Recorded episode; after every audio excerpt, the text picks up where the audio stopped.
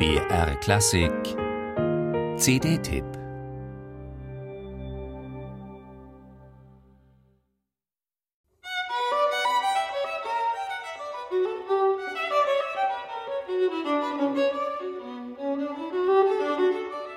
Sie sind so etwas wie das Allerheiligste der Violinliteratur, die sechs Sonaten und Partiten für Violine Solo von Johann Sebastian Bach.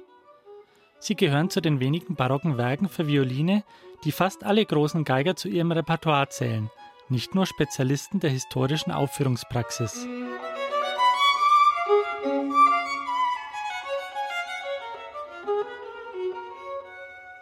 Dennoch hat auch hier die historische Aufführungspraxis wegweisend gewirkt, wie bei der jüngst erschienenen Neueinspielung der Sonaten und Partiten von Christian Tetzlaff. Er ist und bleibt Allrounder, ist weder auf Darmsaiten noch Barockbogen umgestiegen, stellt aber doch einige Gepflogenheiten des konventionellen Violinspiels in Frage, wie er im Booklet schreibt. Dazu gehören Themen wie ein gleichmäßiges Vibrato fast aller Noten, was eine natürlich der Ausdruckskraft des Vibratos für wichtige Stellen beraubt.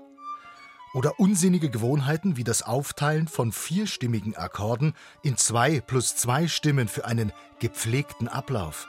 Mit der Folge, dass die Unterhaltung von vier unabhängigen Stimmen nicht gehört und erfahren werden kann und alles nach Geigerei klingt.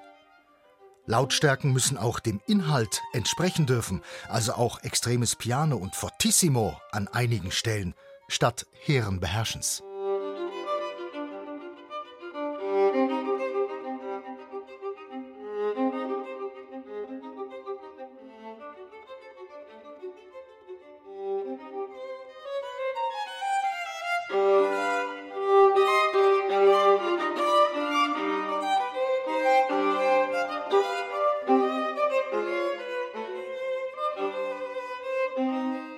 Für seine erste Aufnahme der Sonaten und Partiten hat Christian Tetzlaff 2007 einen Echo-Klassikpreis erhalten.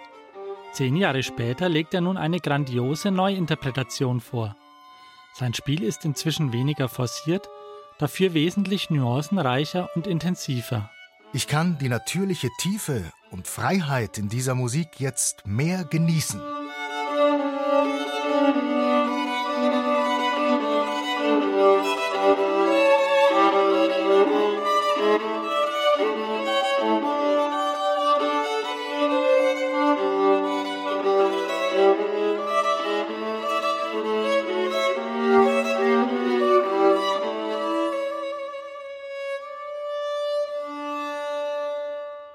Christian Tetzlaff legt viel Wert auf eine sprechende Phrasierung und hat dafür Bachs Autograph genau studiert.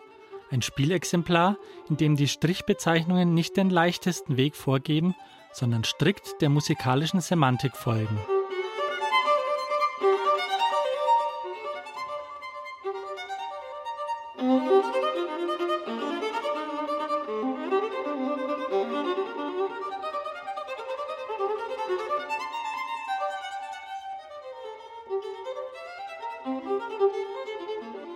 In seiner Neuaufnahme der Sonaten und Partiten von Bach setzt Christian Tetzlaff Maßstäbe, weil er Bachs musikalische Sprache in jedem Takt ernst nimmt und dabei äußerst feinfühlig mit seinem eigenen Empfinden anreichert.